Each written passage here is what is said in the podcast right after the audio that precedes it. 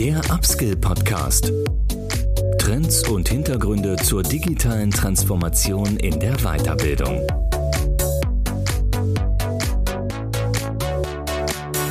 Herzlich willkommen zum Upskill Podcast. Mein Name ist Andreas Bersch.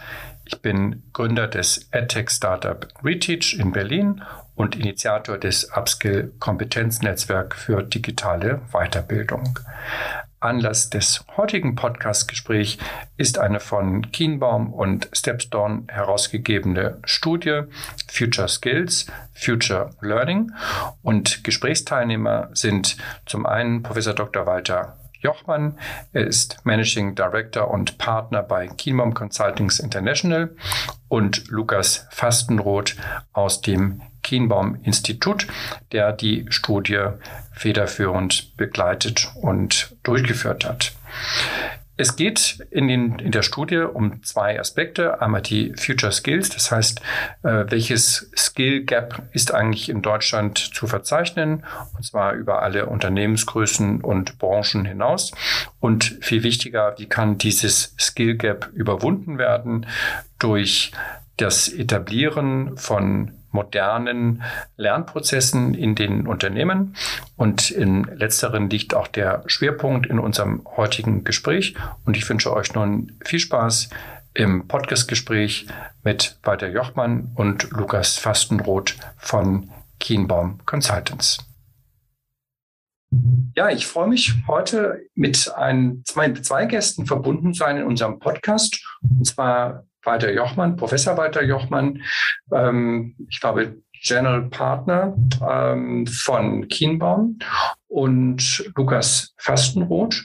Und der Hintergrund ist eine Studie, die Kienbaum gemeinsam mit Stepstone herausgebracht hat, ähm, und zwar zu dem ganzen, ähm, ja, für uns hochspannenden Themenbereich Future Skills und Future Learning. Und vielleicht starten wir mit einer ganz kurzen Vorstellung weiter magst du kurz beginnen. Ja, danke, Andreas. Ich bin seit äh, vielen Jahren bei Kienbaum äh, Managing Partner und äh, dort für das Geschäftsfeld mit zwei Kollegen Management Consulting verantwortlich. Äh, lebe hier in Köln, bin eher in großen Unternehmen als in mittelgroßen Unternehmen unterwegs und begleite insbesondere die HR-Funktion äh, dabei, sich strategisch strukturell auszurichten. Und unter den HR-Prozessen ist natürlich das Thema Talentmanagement und Learning äh, absolut wichtig. Deswegen äh, bewegen wir uns sehr in dem Thema, haben auch die Studie angestoßen und freue mich gleich auf den Austausch. Lukas. Ja, auch von mir vielen Dank, Andreas. Mein Name ist Lukas Fastenroth. Ich arbeite als wissenschaftlicher Mitarbeiter und Berater am Kienbaum Institut, ähm, von dem Herr Jochmann auch Geschäftsführer ist und beschäftige mich dort vor allem mit ähm, ja, digitalen Kompetenzen, Zukunftskompetenzen, entwickle Instrumente und führe auch Studien wie die hier angesprochene Studie mit Stepstone durch. Prima, dann lass uns auch, auch gleich mal in die Studie einsteigen. Die werden wir in den Shownotes verlinken. Das heißt, wer Interesse hat, die ist ja auch kostenfrei, äh, steht die zur Verfügung als PDF-Download. Also die Details lassen sich da sehr gut nachlesen. Es gibt auch eine sehr gute Management-Summary, sodass wir uns jetzt mal so ein paar Rosinen, will ich mal sagen, rausgepickt haben und dann in dem Gespräch sehr stark auch in die gemeinsame Analyse einsteigen wollen. Ähm, Future Skills, ähm, die können wir noch mal kurz skizzieren, Lukas. Welche sind das? Aber dann vor allem, lass uns mal auf den Skill Gap kommen. Ähm, wo, wo seht ihr diesen Skill Gap? Und, ähm, und vielleicht auch ganz kurz noch mal, welche Unternehmen habt ihr da eigentlich untersucht? Mhm. Also generell haben wir in der Studie ähm, knapp 3000 Fach- und Führungskräfte aus kleinen, mittelständischen und großen Unternehmen befragt und ähm, wir haben da nachgefragt, wo die Leute generell ein Skill Gap sehen. Und unter einem Skill Gap verstehen wir dann, dass das Unternehmen nicht über die erfolgskritischen Zukunftskompetenzen für die nächsten fünf Jahre versteht. Und da haben uns auch 59 Prozent der Mitarbeiter gesagt, unser Unternehmen hat diese Zukunftskompetenzen noch nicht. Und 20 Prozent haben auch gesagt, dass die Zukunftskompetenzen im Unternehmen nicht klar definiert sind. Also dass man einfach noch nicht weiß, was sie sind. Und ähm, das zeigt uns einfach ganz klar, dass, dass, dass die Unternehmen ähm, ja noch so ein bisschen im Dunkeln tappen, welche Kompetenzen sie eigentlich für die Zukunft brauchen. Das habt ihr ja nicht. Ihr habt ja diese Zukunftskompetenzen sehr, sehr gut aufgegliedert. Die wollen wir jetzt die ganze Liste auch nicht äh, runterrattern. Es ist ja auch wenig überraschend, dass da eben sehr viel IT und, und äh, Data Science Kenntnisse drin sind. Aber ja nicht nur. Ne? Das heißt, ihr habt ja auch sehr viele Kompetenzfelder im Bereich der, der Soft Skills äh, identifiziert. Kannst du da vielleicht noch mal einen kurzen Überblick geben? Ja, genau, Andreas. Also unter den Top 10 Kompetenzen fällt vor allem auf, dass ähm, natürlich viele digitale Kompetenzen dabei sind, auch sowas wie digitale Kommunikation und virtuelles Arbeiten, das sicherlich auch einem Pandemieeffekt geschuldet ist.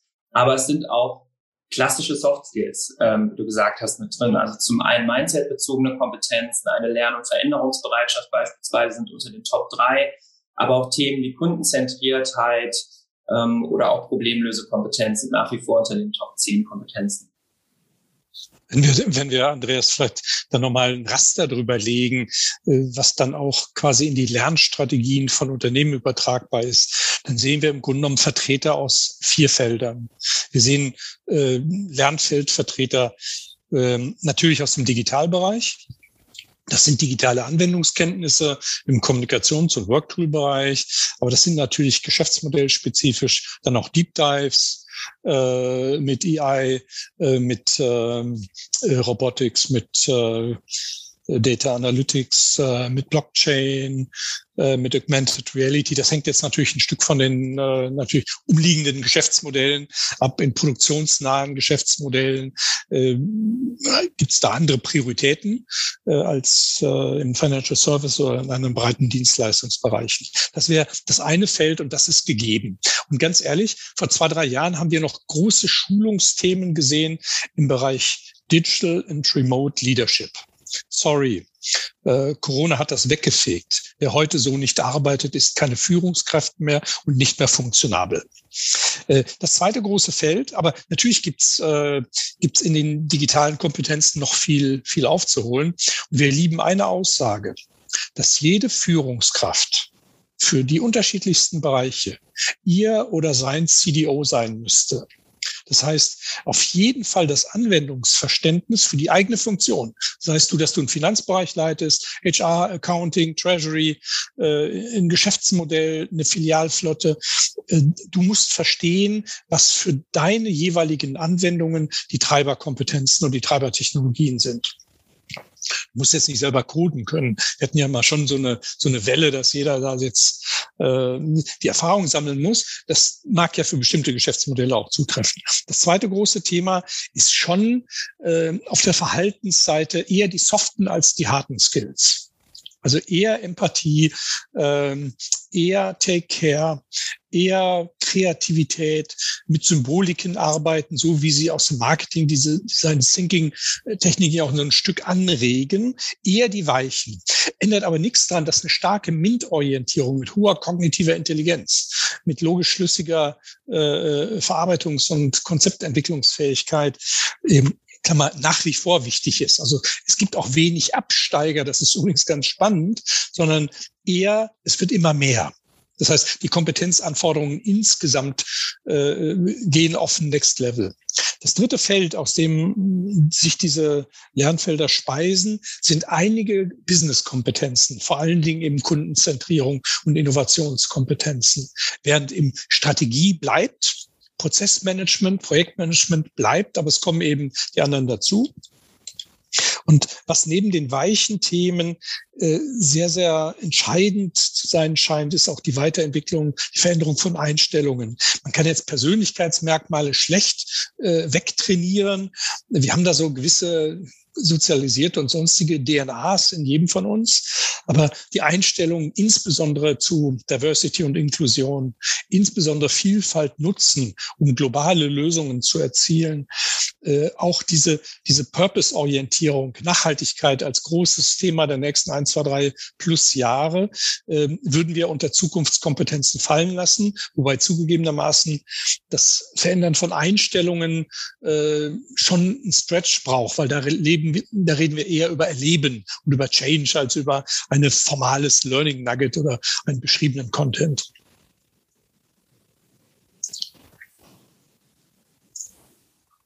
Ja, Digital Business äh, Verhalten, Soft Skills und Values. Also ich müsste sie abgedeckt haben. Ja, das war doch schon mal eine, eine super Einordnung. Vielen Dank in diese vier Felder. Und deshalb würden wir auch jetzt schon den Bereich der Future Skills, das kann man, wie gesagt, nochmal im Detail in der Studie gut nachlesen, verlassen und in, das, in den Komplex Future Learning gehen. Da habt ihr ja in der Studie den Finger ja auch schon in die Wunde oder man kann fast sagen in die Wunden gelegt. Ähm, ihr habt ja sehr gut herausgearbeitet, dass ähm, ja ein, doch ein Großteil der Mitarbeiter mit den Lernangeboten heute nicht zufrieden ist. Und ihr habt auch schon gezeigt, dass die Unternehmen das ja auch nicht so ganz auf die Kette kriegen, ähm, die Weiterbildung in die Richtung zu stoßen, die eigentlich notwendig wäre. Stichwort ähm, Corporate Learning nach eurer Aussage sei formal generalisiert und nur bedingt strategisch. Wer von euch möchte jetzt hier mal einsteigen und das vielleicht noch mal etwas mehr im Detail darstellen? Ja, das kann ich gerne machen. Andreas, was uns ähm, natürlich ganz stark interessiert hat, ist, in, inwiefern, also wie sich das Lernen letztendlich gestaltet, weil es ja unmittelbar daran gekoppelt ist, wie man letztendlich auch die Kompetenzen entwickelt oder auch im Unternehmen hält, also die relevanten Zukunftskompetenzen. Und du hast es richtig zusammengefasst. Wir haben festgestellt, dass das Lernen überwiegend noch extrem formal wahrgenommen wird, dass es wenig eigenverantwortliches Lernen in Unternehmen gibt und das, obwohl äh, unsere Studie auch gezeigt hat, dass die Mitarbeitenden sich eigentlich genau das wünschen. Also sie wünschen sich mehr eigenverantwortliches Lernen, mehr Lernen äh, über digitale Lernformate. Und ähm, da stellt sich natürlich für uns die Frage, wenn die Leute mehr eigenverantwortlich lernen wollen und auch teilweise zufriedener sind und es auch Effekte gibt von eigenverantwortlichem Lernen auf die Performance. Erstens, warum ist es noch nicht in den Unternehmen angekommen? Also warum gibt es noch nicht so viel eigenverantwortliches Lernen? Und zweitens, wie können Unternehmen den Spagat zwischen einer strategischen Ausrichtung des Lernens schaffen, also dass die Zukunftskompetenzen relevant sind, dass man weiß, welche Kompetenzen für, für den Unternehmenserfolg relevant sind und dass man entsprechend dann strategisch darauf basierend auch das äh, Lernen ausrichtet, um die Kompetenzen zu entwickeln. Und wie kann man das schaffen, ohne es zu formal zu machen, aber es trotzdem eigenverantwortlich zu lassen? Und ich glaube, das ist eine ganz zentrale Herausforderung, ähm, mit der wir uns auseinandersetzen müssen. Das ergänzt sich nochmal aus der Sicht der Unternehmen und der Personalbereiche. In den letzten zehn Jahren gab es immer eine Rangliste der wichtigsten HR-Prozesse, angeführt von Talentmanagement, dann sehr stark Recruiting, Employer Branding. Learning war immer Platz fünf bis zehn, auch heute noch. Das heißt, die Lernfunktion ist eine unterschätzte in den Unternehmen. Teilweise wird sie von Talent mitgemacht oder alter Begriff Personalentwicklung. Nur in den Konzernen sehen wir eigentlich äh, oder in den größeren Unternehmen eigene Learning Functions, die dann auch in Academy-Konzepte gehen. Natürlich haben in den letzten anderthalb Jahren alle Konzerne ihre, ihre Lernlandschaften, wenn sie es noch nicht gemacht haben, digitalisiert. In den meisten großen Unternehmen treffe ich heute äh, auf LinkedIn Learning und andere Produkte. Ich, ich, ich natürlich äh, geben Unternehmen heute Angebote. Aber die große Herausforderung ist, wie Lukas sagte, dass im Grunde genommen zu verknüpfen mit einem äh, äh, zukunftsorientierten Kompetenz- und Skill-Management, um die richtigen Prioritäten zu setzen. Und es gibt natürlich bestimmte Einstiegsfunktionen, in denen ist ja erstmal so eine Grundfundierung äh, in, in Arbeitstools und Persönlichkeits- oder Verhaltensthemen äh, wichtig. Aber diese, diese, dieser Fokus auf Zukunftskompetenzen, die eben in einem Bankunternehmen äh, andere sind als in der Produktion, in Automotive äh, oder in einem äh, IT-Unternehmen, das muss grundsätzlich erstmal herausgearbeitet werden mit, mit Skill- und Competency-Modellen, die dann äh, gelenkt äh, in, in, in Lernangebote gehen. Diese Lernangebote, je digitaler sie sind, desto eigenverantwortlicher sind sie ja per Definition. Aber äh, und ehrlicherweise, Corona hat ja viele, viele negative und desaströse Effekte, aber auch einige gute dass wir dieses Glauben an Präsenztraining so ein Stück auch äh, verlernt haben. Es finden ja seit anderthalb Jahren weniger Trainings und Workshops statt. Und die haben schon immer so einen riesen Challenge gehabt, nämlich das Thema Transfer diese, diese Transfer-Gap oder äh, Transfermanagement hat nie so richtig funktioniert. Und deswegen hinter diesem Thema eigenverantwortlichem Lernen steckt ja eine andere Lernphilosophie und Architektur, nämlich informelles Lernen, intentionales Lernen, äh, Lernen mit, mit, mit ähm, mit, mit, mit, mit kleinen Nuggets, die unmittelbar verbunden sind äh, mit meiner Aufgabe. Äh, ich habe immer schon bemängelt, dass Leute Führungskräfteausbildung bekommen, ohne Mitarbeiter zu führen. Oder dass wir Leute in teure Strategietrainings in die USA zu irgendwelchen Professoren schicken, machen aber keine Strategie. Alles, was man innerhalb von vier Wochen nicht umsetzt, von einem Training in einem Proberaum, in einem Pilot, im privaten Bereich oder eben in der harten unternehmerischen Funktion. All das wird gar nicht in die Umsetzung aufgenommen. Es wird sofort wieder verlernt. Deswegen fangen Unternehmen gerade an. Ne? Wir müssen Architekturen leben für informelles und intentionales Lernen. Natürlich gibt es, äh, und uns dominieren aber im Augenblick immer noch feste Lernpfade, feste Förderprogramme, mit definierten Anforderungsprofilen für alle. Äh, wie gesagt, eingeschränkt dadurch, dass es nicht mehr die Trainingsmöglichkeiten so gab. Und das hoffe ich eben, dass jetzt, wenn Corona denn hoffentlich irgendwann überwunden ist, wir nicht zu den alten pauschalen Lernformaten zurückkehren, sondern eher in Workshop-Konzepte, in Blended Learning-Formate, die es konzeptionell seit zehn Jahren gibt. Aber insgesamt die Leichtigkeit, die Situativität des Lernens äh, äh, unterstützen. Und das wollen Leute auch. Das kommt ja aus der Studie raus. Leute wollen Coaching, Mentoring, Kollegenfeedback, Feedback äh, und, und, und, und, und, und, und kurze Lerneinheiten in den Unternehmen und weniger jetzt äh, die äh, ja, zwei Tages äh, langen Reihen von, von General Management Ausbildungen oder eben auch Verhaltensausbildungen. Das waren jetzt zwei wichtige Blöcke. Ähm, ich will die noch mal ein bisschen abschichten und, und dann noch mal vertiefen. Der, der zweite Block, das hatten wir jetzt, die habt ihr wahrscheinlich nicht gehört, das hatten wir gerade in unseren beiden letzten Podcasts schon sehr im Detail. Einmal mit, mit Thomas Tillmann und einmal mit David Mittelberg. Das heißt, das ganze Thema ähm, des, des, des eigenmotivierten Lernens, der, äh, des personalisierten Lernens, auch der technologischen Möglichkeiten. So, das greifen wir gleich nochmal auf. Lass uns mal zu dem anderen Block erstmal kommen, der, der Strategie. Ähm, weil da interessiert mich jetzt natürlich eure, gerade eure Expertise ähm, wer eigentlich die Stakeholder äh, für einen solchen Change-Prozess in den Unternehmen sind und warum das eigentlich nicht, nicht gelingt, das, das umzusetzen. Und da scheint mir auch vielleicht nochmal ein gewisser, jetzt nicht Widerspruch äh, eurer Aussage zu sein, sondern äh, irgendwo scheint mir da noch ein Systemwiderspruch zu sein. Ich versuche das mal kurz zu begründen. Auf der einen Seite sagen wir, Lernen, Kompetenzprofile müssen aus der Unternehmensstrategie abgeleitet werden. Das klingt so ein bisschen nach einem Top-Down-Prozess. Und man fragt sich, okay, Stakeholder ist dann Geschäftsführung, ähm, vielleicht irgendwo HR. Auf der anderen Seite sagen wir, und das, da haben wir ja auch einen Konsens, Lernen muss stärker eigenmotiviert sein, ähm, fragmentiert sehr stark und setzt eben dann darauf, dass ja eigentlich der Mitarbeiter selbst dafür zuständig ist oder zumindest befähigt werden sollte, sein eigenes Kompetenzprofil zu verfolgen. So, wenn man das jetzt mal, mal so gegeneinander abschichtet, wer ist denn jetzt eigentlich zuständig in den Unternehmen, diese neue Strategie einzuführen und damit ja letztendlich dann im zweiten Schritt auch die Strukturen zu verändern, in denen eigenverantwortliches Lernen stattfinden kann, die Freiräume zu schaffen. Die HR-Funktion ist äh, natürlich Wissensträger. Ich bin mir nicht sicher, ob sie funktioniert als, als, als wirklicher Stakeholder, sondern Stakeholder ist vielleicht gar nicht mal das Top-Management, sondern das Geschäft.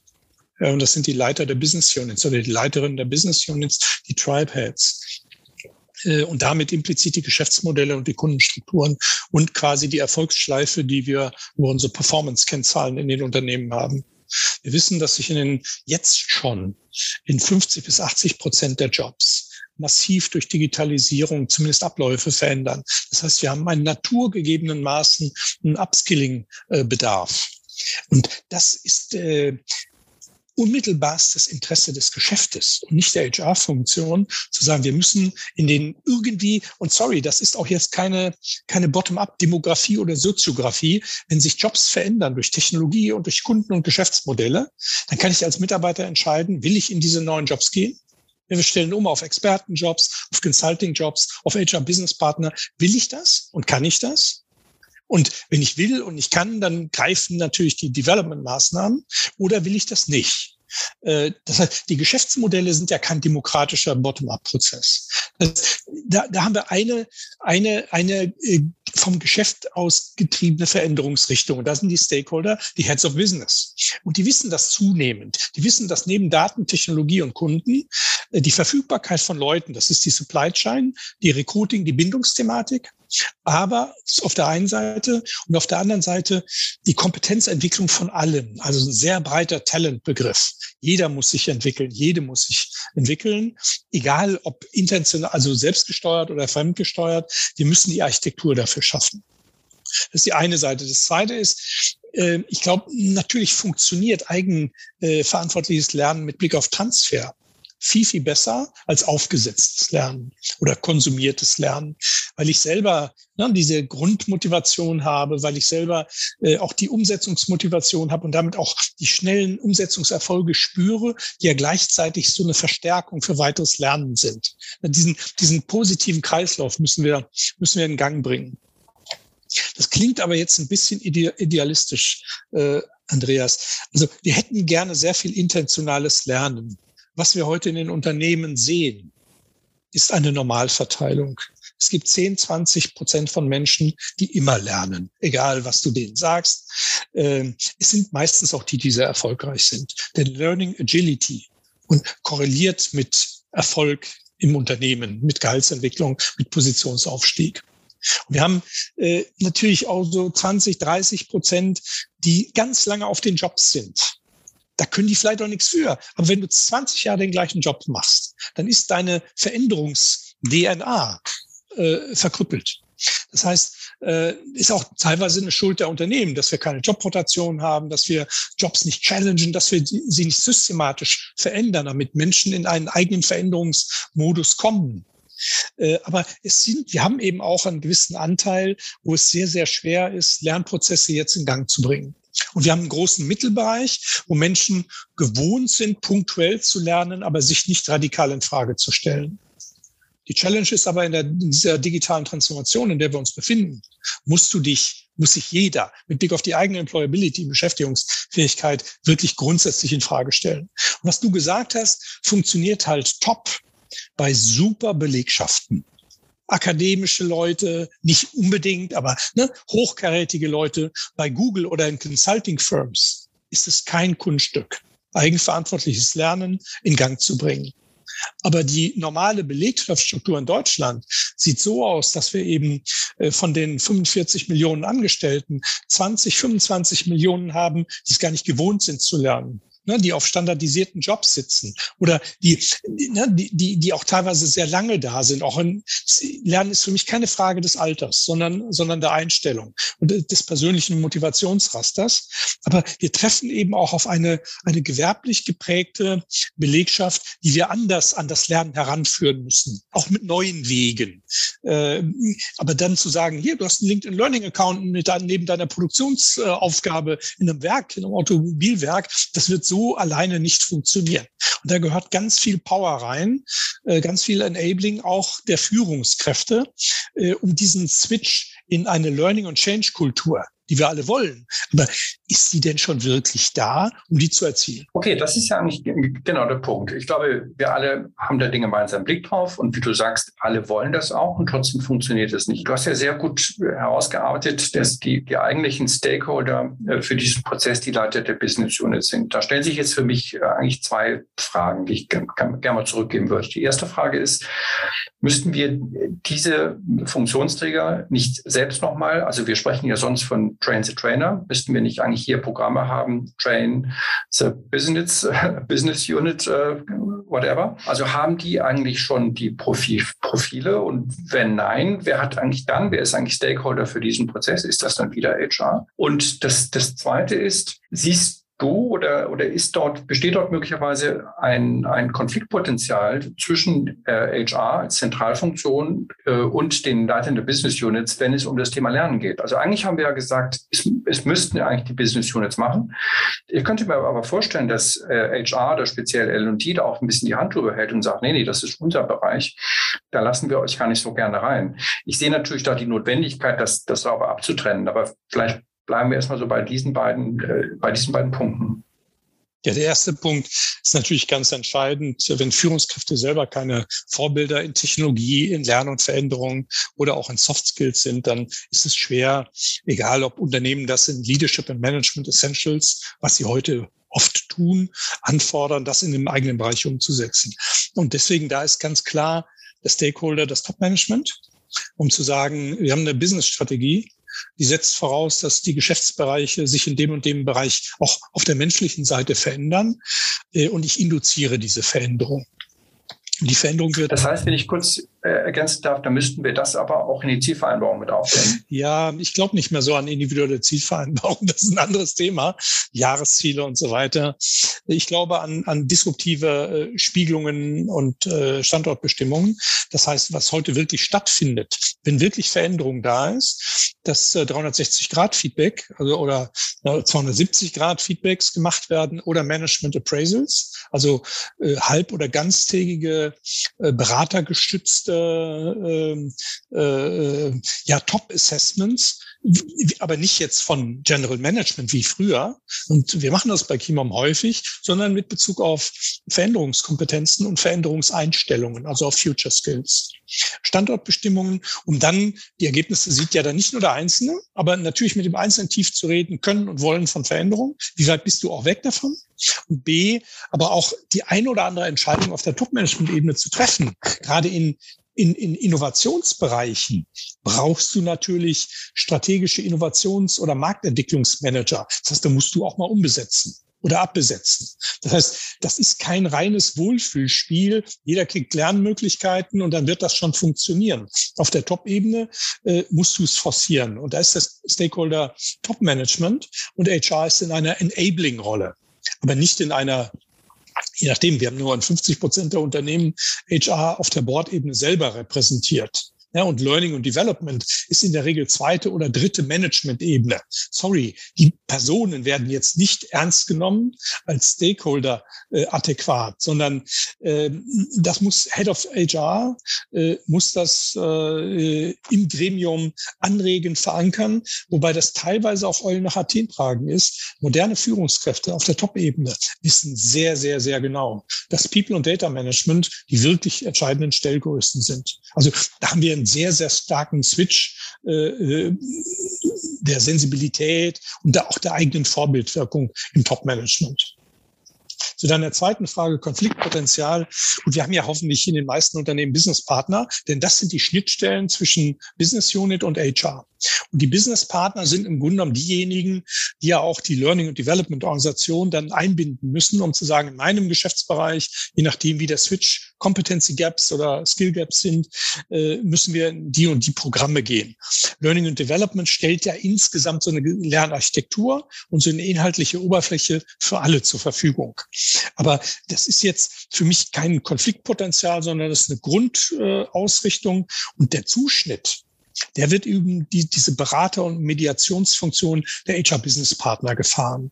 Also dass Learning gar nicht selber jetzt äh, äh, auf das Geschäft nun, äh, auf jedes Geschäft dann auch bei Konzernen unterschiedliche Geschäfte zugeht, sondern dass es ein, äh, ein Prozess ist über so ein Key Account Management, wo eben Leute das Geschäft sehr genau verstehen. Es ist ja schon schwer, ne, wenn du Learning leitest oder eine Learning-Funktion hast, drei, vier, fünf, sechs unterschiedliche Geschäfte zu verstehen in der Technologie, in den Kundenveränderungen. Deswegen hat HR ja diese mehrgliedrige Struktur und die nimmt Konflikte raus.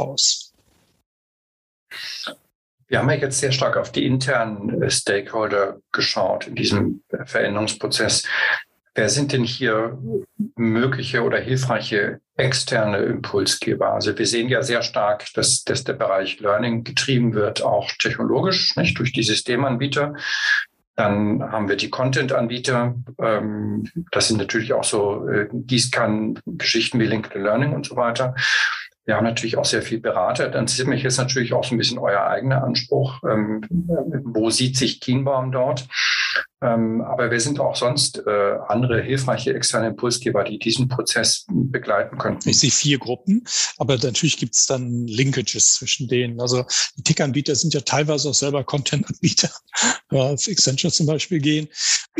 ähm, und äh, ich finde, wir haben, wir haben ja seit 10, 15 Jahren Blended Learning, aber wir hatten immer ein Content-Problem. Es ist doch schön, dass wir das äh, in, in, in zumindest für Cross-Functional Skills. Auf der Verhaltensebene ist es vielleicht immer noch nicht ideal, aber insgesamt haben wir die Content-Ebene zum Beispiel zu Digitalkompetenzen ja sehr gut abgedeckt. Das heißt, da kann sich auch keiner mehr zurückziehen und sagen, es gibt keine praxisnahen Anwendungen. YouTube ist der erste äh, Content-Anbieter oder als, als Content-Plattform zu sehen. Äh, also diese beiden gibt es mit Sicherheit und dann gibt es auf der auf der befähigenden und äh, beratenden oder, oder applizierenden Seite äh, Consultants und Coaches. Ich würde das schon mal trennen. Also wir haben einen riesen äh, Coaching- äh, und Trainermarkt. Ich glaube, der, der klassische Präsenztrainermarkt hat natürlich gelitten, wer jetzt nicht auf äh, Remote-Coaching-Formate oder Remote-Training geliefert, äh, geswitcht ist. Der hat wie im Konzert- und äh, Bereich natürlich irgendwie anderthalb Jahre äh, Umsatzausfälle gehabt. Also natürlich sind alle jetzt irgendwie in Remote Ways unterwegs. Ähm, ich glaube, dass dass beide haben eine Bedeutung. Ich meine, je mehr Content und je mehr Intentional, desto weniger werden klassische Trainer gebraucht. Aber es werden immer mehr äh, äh, äh Coaches gebraucht, um in individuellen Nuggets ähm, und auch da gibt es ja digitale äh, Angebote. Ist ja, Coaching ist ja längst nicht mehr so ein teures, äh, äh viele tausend Euro kostendes äh, halbtägiges Format nur für ausgelesene Führungs-, auserwählte Führungskräfte.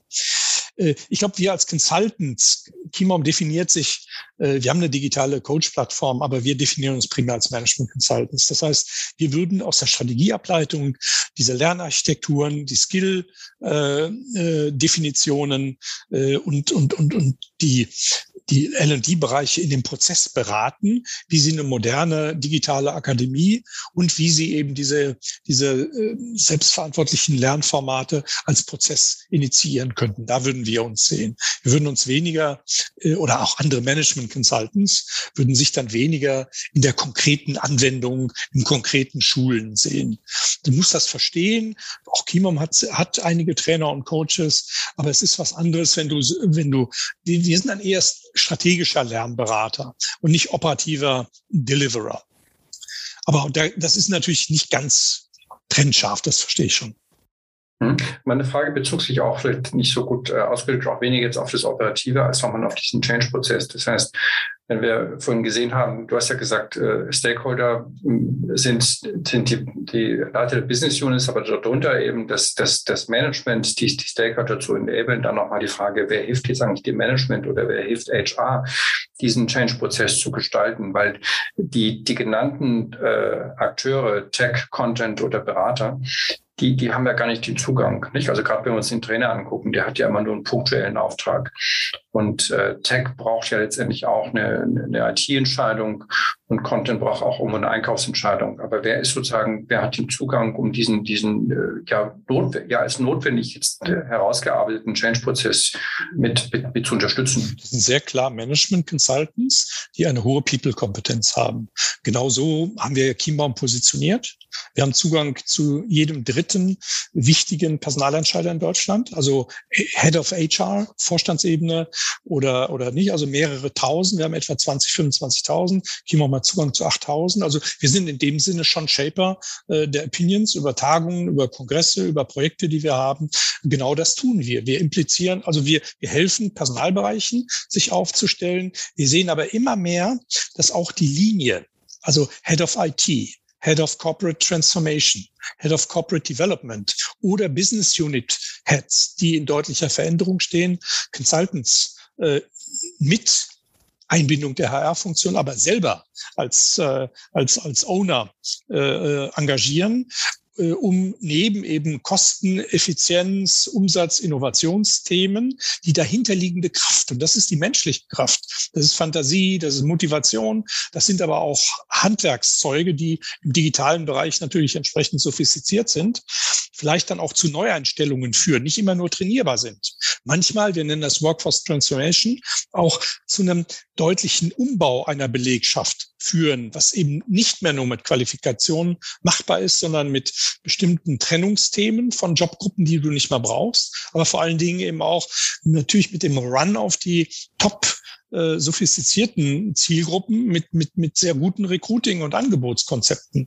Und da sehen, da sehe ich natürlich schon Management Consultants äh, äh, im Augenblick sehr aktiv. Und wir sehen bei allen Beratungsgesellschaften, auch bei den klassischen Strategieberatern, eine zunehmende Ausrichtung auf den People-Faktor.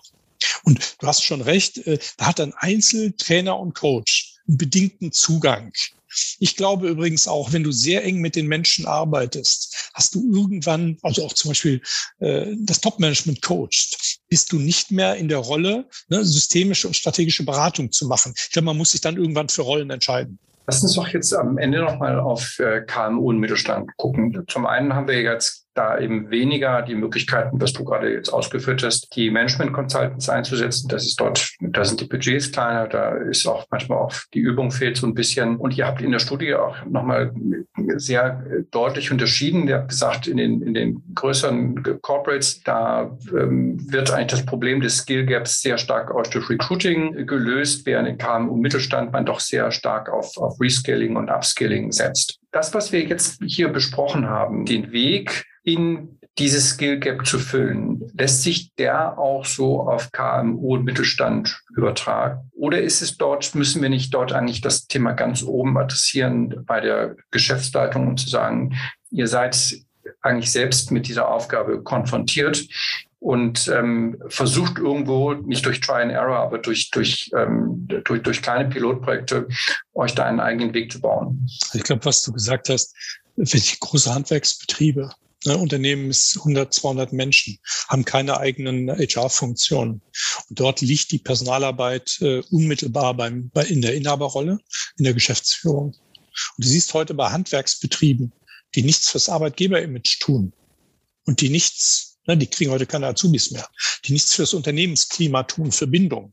In, ein, in den Großstädten werden die Handwerker äh, weggeholt durch spezielle Headhunter, es sind extreme Engpässe. Wir haben in 30 Prozent der Handwerksbetriebe Nachfolgeprobleme. Da werden viele Unternehmen gar nicht mehr weitermachen.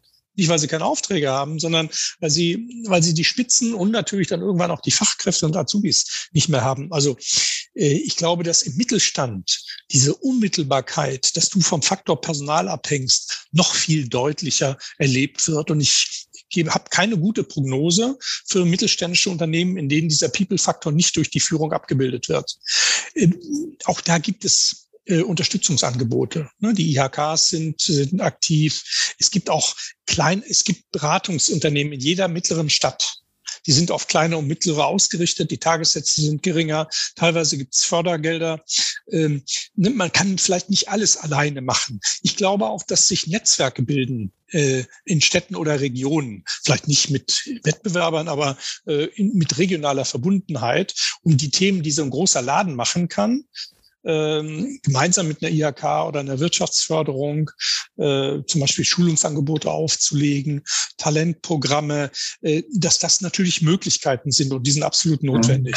Letzte Frage vielleicht noch mal so ein bisschen mal über Deutschland hinaus zu gucken. Ähm, wir wissen ja, dass sich insgesamt ähm, eine sehr starke Verlagerung ergeben wird in die Dienstleistungssektor. Nicht? In den USA sagt man ja schon, dass eigentlich 80 Prozent der Jobs äh, in Zukunft Dienstleistungen sind, wobei man darunter ja auch Handwerker subsumiert. Nicht? Also Handwerker sind ja dann auch schon Dienstleister. Aber wir natürlich auch in Deutschland vor einem verantwortlichen äh, Strukturwandel stehen. Und wenn wir jetzt wissen, dass wir so stark abhängig sind vom, vom Human Factor, von Upskilling und von Reskilling, wo seht ihr Deutschland dort im internationalen Vergleich? Haben wir mit unserer ja ähm, sehr eigenen Landschaft von, von Weiterbildung, äh, Stichwort die, die Checks der, der Agentur für Arbeit, das duale Ausbildungssystem und so weiter, haben wir da eigentlich gute Startchancen, um diese Transformation zu schaffen oder sind wir irgendwo benachteiligt? Und was müssten wir eigentlich verändern in den Unternehmen oder auch in den in den dort äh, mitwirkenden öffentlichen ähm, Strukturen. Ich glaube, wir sind im oberen Mittelfeld äh, im internationalen Vergleich und irgendwo ist das ja auch ein Wettbewerb der Wirtschaftsregionen, in dem wir sind. Ne? Und da ist Deutschland kein eigenes Element, sondern da reden wir über Europa, über die europäische Gemeinschaft im Vergleich zu den beiden großen Wettbewerbsregionen Americas und China oder Asia, äh, Asia natürlich. Äh, ich glaube, dass wir mit der dualen Ausbildung wirklich immer noch einen Fund haben. Das ist ja auch exportiert. Wir haben immer noch äh, Hubertus Heil hat das äh, vorgestern nochmal gesagt, wir haben 500.000 Menschen ohne Ausbildung in Deutschland. Das können wir uns eigentlich nicht leisten. Das ist brachliegendes Kapital, Unzufriedenheits, der Kapitalbegriff klingt jetzt vielleicht sehr ernst, aber es sind ja auch menschliche Schicksale, abgeschnitten zu sein. Ähm, also da müssen wir dringend, aber also wir haben noch Baustellen äh, durch, durch, durch Ausbildungsabbrecher, Studienabbrecher, nicht Ausgebildete und die haben korrelativ extreme Chancen, Nachteile äh, in, in, in, in Einkommen und, und Lebensstand und auch Lernmöglichkeiten. Und irgendwann verfestigen sich diese Ungerechtigkeiten. Da führen wir eine Ungerechtigkeitsdiskussion. Also neben unseren etablierten Modellen müssen wir dringend an ein paar Baustellen arbeiten. Die größte Baustelle, die wir haben, äh, ist, dass wir keine Elite-Universitäten haben. Das Entstehen der Digitalökonomie in den USA ist auf ein paar Unis zurückzuführen. Und wir haben in Deutschland universitär Mittelmaß dominierend im internationalen Vergleich. Das tut weh. Das wird irgendwann ein Wettbewerbsnachteil werden. Ne, Top-Wissenschaftler verlieren wir. Wir gehen mehr nach draußen als nach innen. Und ich glaube, so, so, gibt es drei, vier Anbau. Wir sind im oberen Mittelfeld, aber es ist äh, niemals Zeit, sich auszuruhen. Wir sind im digitalen unteren Mittelfeld. Da weißt du viel mehr drüber als ich. Natürlich werden sich die, die, die Plattformen und, und, und, und die Infrastrukturnachteile, die wir digital haben, natürlich werden, was ist, werden die sich auswirken? Die wirken sich im Augenblick aus. Das heißt, wir haben extreme Handlungsfelder, von denen einige kurzfristiger äh, anzugehen sind in der Bildungslandschaft äh, äh und einige mittelfristig. Ne? Elite oder tolle Universitäten, ich will den Elitebegriff ja jetzt nicht, äh, aber es gibt eben Rankings, äh, die neutral sind und äh, wir haben in Deutschland, glaube ich, unter den Top 20 zwei Mühe äh, und haben natürlich in, in, in USA und China unheimlich Gas, was die, was die Ausbildung angeht. Und irgendwann dann wirst du da noch überrollt durch die Welle von Informatikern. Wir haben sowieso in Deutschland äh, Prozentsätze. Ein-Prozent-Sätze von Informatikern ne, im Vergleich äh, zu China. Und wenn du dann oben mitspielen willst in der, in der, in der, in der Weltliga der Unternehmen, unser einziges großes Softwareunternehmen heißt SAP und ist 40 Jahre alt und 50 Jahre. Hier sind keine Gründungen auch zu sehen, die wirklich Milliarden, bis ein paar paar, paar äh, Einhörner, das sehe ich schon. Aber auch bei den Einhörnern sind wir in der Statistik weit auch hinter Frankreich und UK und nicht nur hinter USA und China. Und das wird irgendwann sich negativ auszahlen. Das heißt, wir haben dringenden Handlungsbedarf. Wir wollen nicht zu pessimistisch enden. Ich glaube, wir haben äh, viele Chancen gesehen und auch gemeinsam diskutiert, ähm, wie wir das Skill Gap äh, überwinden können. Ich danke euch ganz herzlich für euren Beitrag. Äh, wir werden die Studie, wie gesagt, nochmal verlinken. Die ist sehr hilfreich. Und ähm, was ich gar nicht wusste, ihr macht ja auch offenbar eine Reihe von äh, Konferenzen. Da können wir uns jetzt nochmal zwei Minuten austauschen, dass wir auch da noch die, die Links mit, mit reinbringen. Aber erstmal vielen Dank für eure Teilnahme. Danke dir, Andreas. Ja, das war auch schon wieder unser heutiger Podcast. Im Gespräch zu Gast waren Walter Jochmann und Lukas Fastenroth von Kienbaum Consultants. Nochmal der Hinweis, die Studie haben wir in den Show Notes verlinkt. Die Studie ist kostenfrei zu laden. Sie gibt sehr gute Einblicke in den Status quo der äh, Future Skills, des, des Skill Gaps und auch der Möglichkeiten, diese Skill Gaps in den Unternehmen zu überwinden. Ich danke wie immer fürs Zuhören und würde mich freuen, wenn ihr unseren Podcast in eurem Netzwerk teilen könntet. Viele Grüße aus Berlin. Der Upskill Podcast.